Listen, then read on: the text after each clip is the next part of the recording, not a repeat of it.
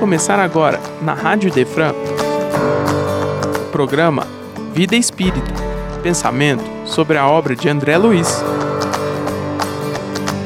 Apresentação: Kleber Saf.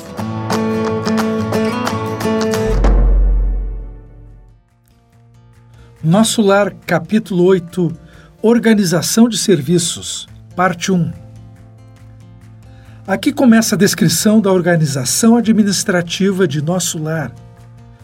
Lísias apresenta os seis ministérios, quatro vinculados a esferas inferiores e dois aos círculos mais elevados.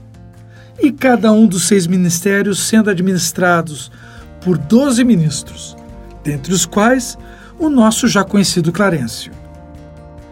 Não há nada de especial em uma cidade com seu complexo administrativo a não ser pelo fato de se tratar de uma cidade no plano espiritual.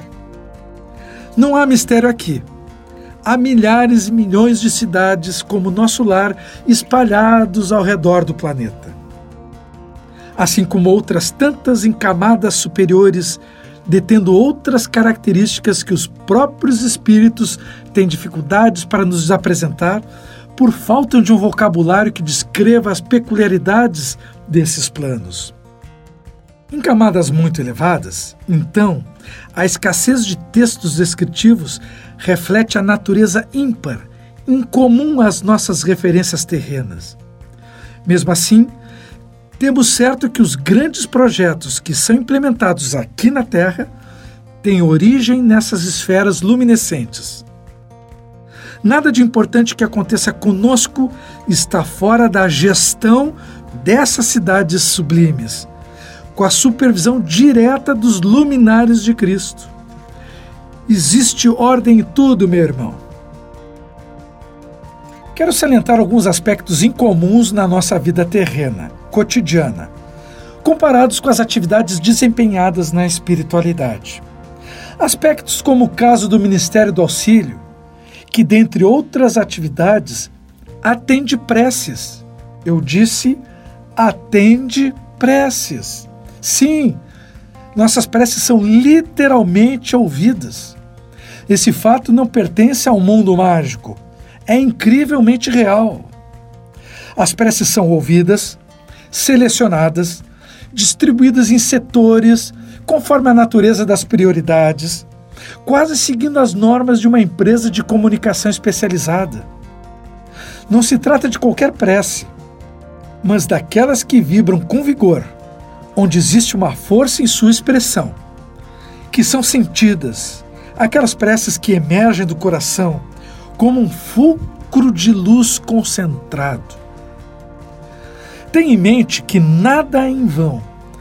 Uma oração não representa palavras vazias, a não ser aquelas que são ditas maquinalmente, sem a força do coração. Compreendeu? É o pensamento transmitindo a qualidade da emoção, que se projeta e é captada pelas colônias espirituais, conforme o grau de pureza e a intensidade de quem ora. A coleta das preces acontece num departamento especializado em seleções de preces. Quem diria, né? Não estamos acostumados com essas atividades. Lembra daquela frase do André Luiz no capítulo 2? A oração é o sublime elixir da esperança. Lembra? É menos uma frase de efeito do que uma realidade concreta, não é verdade? E Lísias vai descortinando novas realidades, revelando mais uma faceta. Como a espiritualidade é extremamente ativa, como dedica grande parte de seus trabalhos em nossa função aqui na crosta como estamos conectados, vinculados às cidades do plano espiritual, ou ao umbral, né? Não estamos sozinhos, não. Há uma extensa faixa de ligações entre nós e os nossos vínculos amados, aos protetores, conselheiros.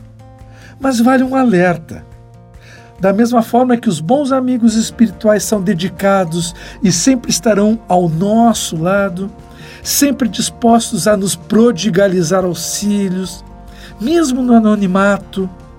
Também poderemos estar plenamente conectados com espíritos das sombras, que estarão à espreita dos invigilantes, esperando a oportunidade de influenciar, seja por maldade ou por traquinagem, seja por vingança ou obsessão. Era o que Paulo de Tarso dizia: estamos cercados por uma nuvem de testemunhas. Esse é o princípio que todos devem aprender e exercitar o mais rapidamente possível, ou seja, vigiar os pensamentos, para que não atraia o indesejável. Sei que é difícil tal controle, é muito desgastante, mas vale a pena aprender e ter como uma das rotinas da vida diária. Coloque isso na sua agenda. Vou analisar outro aspecto sobre os vínculos entre os mundos. Vou destacar um trecho do capítulo que é muito importante que se reconheça por sua relevância. Ouça bem. O véu da ilusão é muito denso nos círculos carnais. O homem vulgar ignora que toda a manifestação de ordem, toda a manifestação de ordem no mundo procede do plano superior. Viu só? Procede do plano superior. Alguém está fazendo a gestão da nossa existência, permitindo nossas ações até certo ponto. A natureza agreste transforma-se em jardim quando orientada pela mente do homem. E o pensamento humano, selvagem na criatura primitiva, transforma-se em potencial criador, quando inspirado pelas mentes que funcionam nas esferas mais altas. Viu só? Somos inspirados pelas mentes superiores e temos a liberdade de pensar e criar e transformar o nosso ambiente. Nenhuma organização útil se materializa na crosta da Terra sem que seus raios iniciais partam de cima. Esse preceito é fundamental, meu irmão. Temos que aprender a internalizar o quanto antes. As organizações e a ordem no mundo partem da atenção do alto. Nada acontece sem a anuência daqueles que nos dirigem de verdade. As nossas sociedades são frutos do nosso trabalho, vírgula, inspirados por um plano diretor acima da matéria. O livre-arbítrio é limitado a ponto de evitar seu aniquilamento, a nossa própria extinção. A construção da nossa sociedade é um produto humano limitado no ponto extremo do desvario. Veja aqui, Deus nos colocando limites nas ações. O livre-arbítrio tem limites, sim, senhor. Até a guerra é permitida quando trará transformação social benéfica. Mas onde houver o risco de nos destruirmos, haverá intervenção protetora. Ou seja, as coisas não são totalmente o que queremos que sejam. As coisas são até onde sejam permitidas que sejam. Tudo possui um controle de uma ordem inteligente. Mas não podemos esquecer que temos um compromisso a cumprir de nossa parte. Se o mundo é a manifestação física do pensamento dos homens, sob supervisão e permissão do alto, temos de nossa parte a responsabilidade de favorecer o fluxo espiritual que nos chega. Devemos criar um ambiente vibratório que facilite as inspirações divinas que nos são enviadas para todos. Há um lindo texto de Emmanuel no livro Estude Viva, que fala desse preparo intitulado Ambiente Espiritual, no capítulo 35. Vamos examinar? Há uma tarefa especial, particularmente destinada aos espíritas, além das obrigações que lhes são peculiares. A formação de um ambiente adequado ao trabalho edificante dos bons espíritos. Viu só? Começa com um recado dirigido diretamente a nós, espíritas, pelo tipo de conhecimentos que já aprendemos. E prossegue conscientes de que somos sustentados por legiões de instrutores que vivem planos sublimes. Ora, veja, somos sustentados por legiões de instrutores, domiciliados em planos sublimes. e informados de que ele se propõe a amparar a humanidade, será justo relegar tão somente aos médiums e fenômenos a cooperação com eles? Ou seja, a intervenção espiritual apenas ocorre nas mesas mediúnicas? Jamais! A intervenção é extremamente ampla, generalizada, universal. Segue. Aliás, é necessário considerar que a mediunidade deve ser laboriosamente burilada a fim de refletir os espíritos superiores. E que os fenômenos quase sempre se perdem na cinza da dúvida ou na corrente tumultuária da discussão. Sempre o homem com as suas dúvidas e o seu orgulho bloqueando os bons sinais e influências do alto. E segue. Todos nós estamos convocados a colaborar com os mensageiros do Senhor, notadamente no sentido de preparar-lhes ambiente favorável à manifestação. Está ouvindo, meu irmão? Cabe a nós preparar ambiente favorável à manifestação do alto, facilitar a sua influência benéfica sobre todos. Vejamos como. Vou enumerar. Receita de bolo. Atenção. 1. Um, principiemos por banir de nosso cérebro toda a ideia de crueldade, violência, pessimismo, azedume. 2. Diante de qualquer pessoa, sintamo-nos à frente de criatura irmã que aguarda de nossa parte o amor com que fomos presenteados pela providência divina. 3. No repouso ou na atividade, no lar ou na via pública, atendamos à harmonização e à serenidade. 4. Conversando, evitemos imagens de irritação ou maledicência. 5. Fujamos de repisar comentários em torno de escândalos e crimes, nos detendo em casos escabrosos apenas o tempo suficiente ao esclarecimento da verdade, sem converter a sinceridade em botija de fel. 6. Comuniquemos alegria e confiança aos que convivem conosco. 7. Tenhamos a coragem de praticar o bem que apregoamos, buscando com zelo a ocasião de servir. Que interessante essa nota, né? Ter a coragem de praticar o bem que apregoamos. A relação entre praticar o bem e ter a coragem de fazer isso. E a lista continua. 8. Se surge um positivo de alguma retificação em nosso círculo de trabalho, coloquemo-nos no lugar do corrigido para que a brandura nos aconselhe. 9.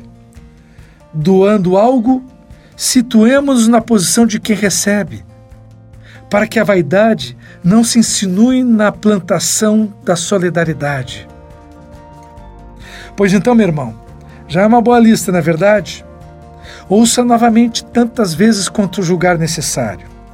E agora, o esforço principal, onde deve se localizar nossa motivação diária, nossa vontade geradora de trabalho e, talvez o mais importante, nossa persistência. O famoso desejar, saber desejar e merecer. Vejamos. É forçoso recordar, sobretudo, que os alicerces de qualquer ambiente espiritual começam nas forças do pensamento. Aí está. Tudo começa na nossa mente.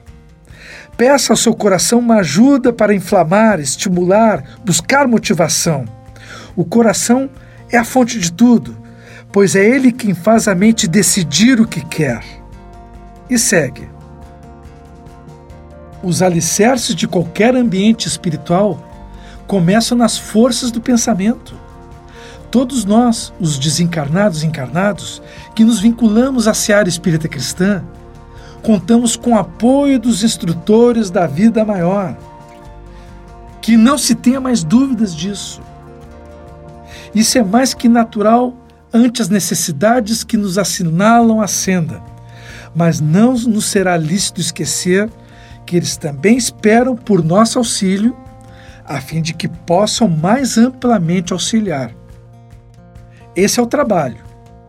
desenvolver um padrão moral que vibre a favor de todas as boas influências que os espíritos superiores necessitam para se fazer chegar a sua mensagem até nós. Lísias está comentando justamente sobre isso.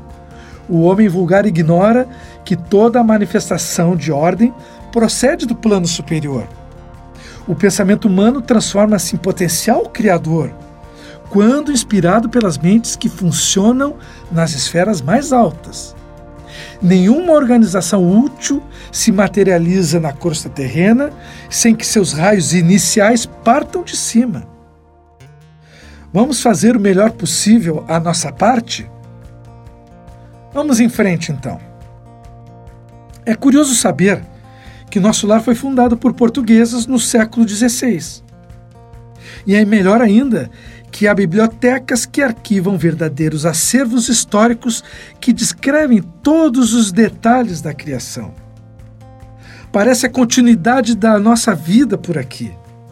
Só que, na verdade, a nossa vida terrena, de fato, que é uma continuidade imperfeita do mundo espírita. Para ficar mais claro, o mundo espírita é o mundo principal, ponto. Ele é o mundo principal, essencial, permanente e eterno. Por isso, todo estudo que acabamos de fazer sobre nenhuma organização útil se materializa aqui na crosta terrestre sem que seus raios iniciais partam de cima. O povo judeu no Antigo Testamento esperava por um Messias, representado na figura de um rei com poderosa espada que pudesse garantir e preservar diante de todas as outras nações as fronteiras de sua terra prometida. Essa foi a eterna confusão humana. Jesus foi o Messias tão descrito pelos profetas, tão esperado pelo povo, mas cujo reino não é desse mundo físico impermanente. O nosso mundo físico não é o principal. Vivemos no entreposto evolutivo para resolvermos nossos conflitos e despertarmos, com os embates dos dias, todos os valores morais que garantem a felicidade plena. Aí sim, na nossa morada principal, o reino de Deus, o mundo espiritual. Note que às vezes faço citações bíblicas para que se perceba que tudo já foi dito a nós há muito tempo. A vida na matéria é transitória, com finalidade específica de acelerar a nossa evolução. Claro, se soubermos aproveitar bem as oportunidades aqui na Terra. Os caminhos podem ser ásperos, mas como extrair o diamante incrustado na rocha sem ação da aspereza do buril? André Luiz também tem uma contribuição para a reflexão sobre o treinamento de nosso padrão de comportamento. Há pouco eu li uma lista de nove sugestões que Emmanuel nos traz a fim de preparar o melhor ambiente psicofísico que os espíritos superiores poderão interferir e nos inspirar com a menor resistência possível. Agora, André Luiz pode comentar sobre a tarefa de nos transformarmos. Aliás, uma sutileza aqui, meu irmão. O tema comentado não é sobre as influências do alto em nossas mentes, a fim de materializar o trabalho do bem?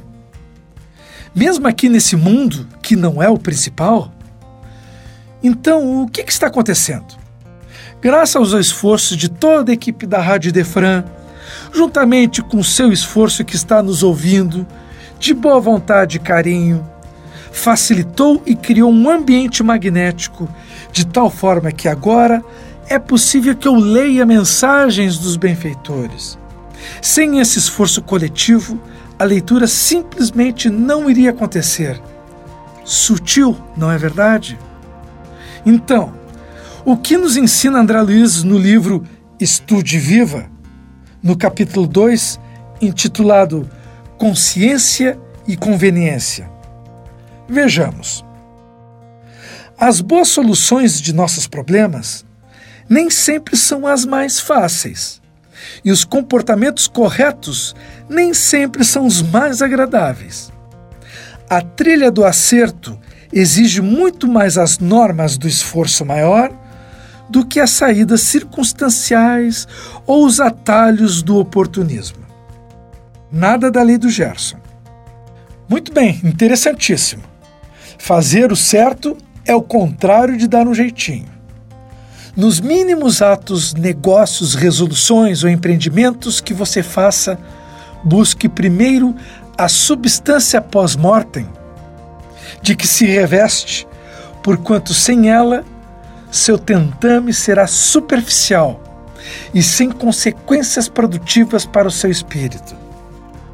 Aqui o André Luiz está dizendo que devemos levar em consideração a vida no mundo espiritual, as consequências futuras nesse mundo espiritual, em todas as coisas que fazemos, mesmo que o que devamos fazer não seja o mais fácil ou mais agradável. E principalmente considerando as consequências que nossas decisões e atos podem desencadear. E segue.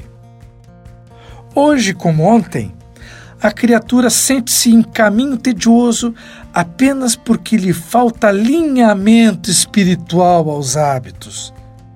Alegria que dependa das ocorrências do terra a terra não tem duração. Alegria real dimana da intimidade do ser. Não há espetáculo externo de floração sem base na seiva oculta. Meditação elevada, culto à prece, leitura superior e conversação edificante constituem adubo precioso nas raízes da vida. Ninguém respira sem os recursos da alma. É o mesmo que dizer que ninguém respira sem a influência da vida espiritual. Em frente.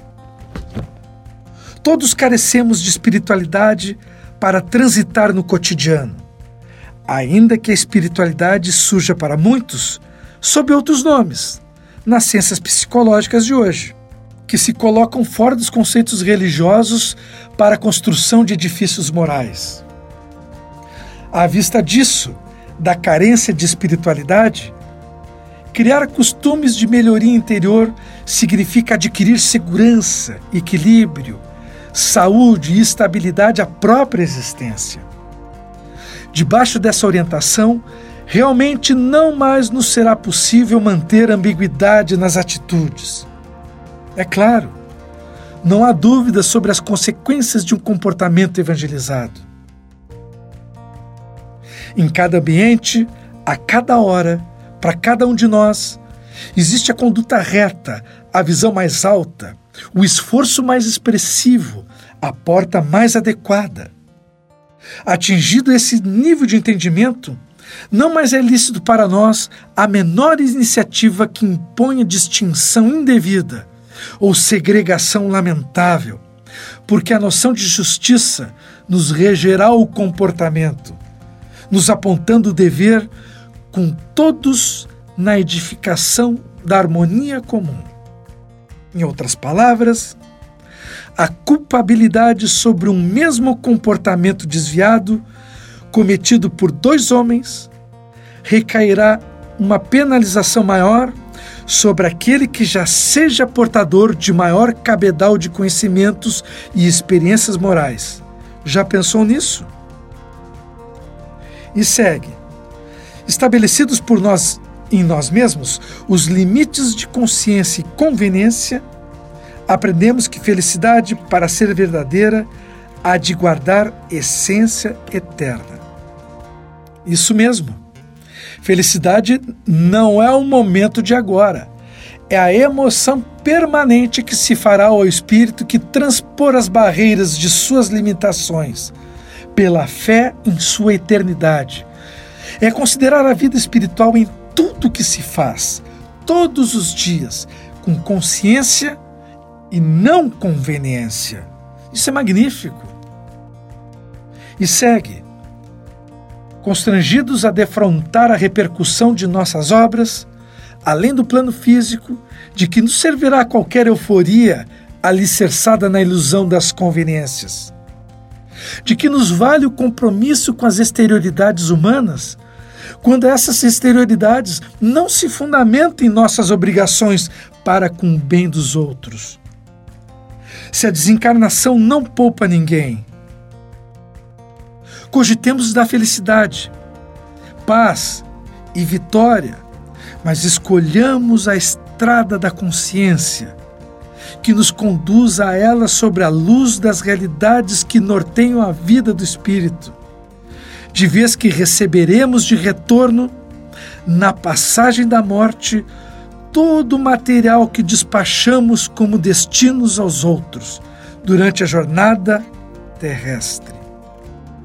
Não basta para nenhum de nós o contentamento, a conveniência de apenas hoje.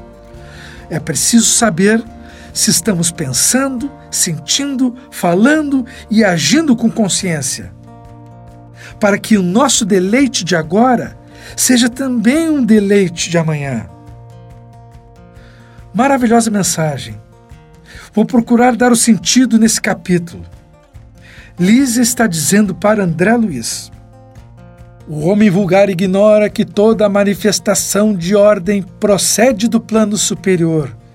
O pensamento humano transforma-se em potencial criador quando inspirado pelas mentes que funcionam nas esferas mais altas.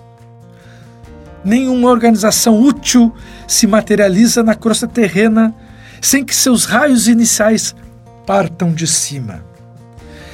E complemento: e sem que o nosso aparelho receptor das mensagens do alto não estejam calibrados com a consciência. É isso que eu quero dizer. Em seguida, Emmanuel, na sua passagem, diz que essa influência do alto pode ser favorecida ou não, e mesmo bloqueada, conforme o ambiente vibratório que venhamos a construir ao nosso redor, que é justamente o agir com consciência. Então, nos fornece uma lista de nove comportamentos úteis que favorecem a construção mental desse ambiente. São comportamentos mais difíceis de implementar todos os dias, ao invés das conveniências. Assim teremos toda a ajuda do alto. E no final, André Luiz reconhece que esse trabalho é difícil, mas que estamos inexoravelmente ligados à espiritualidade, que é a vida principal. Portanto, passa a ser nosso dever viver a vida levando em consideração em todas as nossas decisões a vida espiritual, pois que não estamos dissociados dela hoje e sempre. Por hoje era isso. Desejo paz a todos e até breve. Você acaba de ouvir o programa Vida Espírita. Só aqui, na Rádio Idefran, é amor no ar.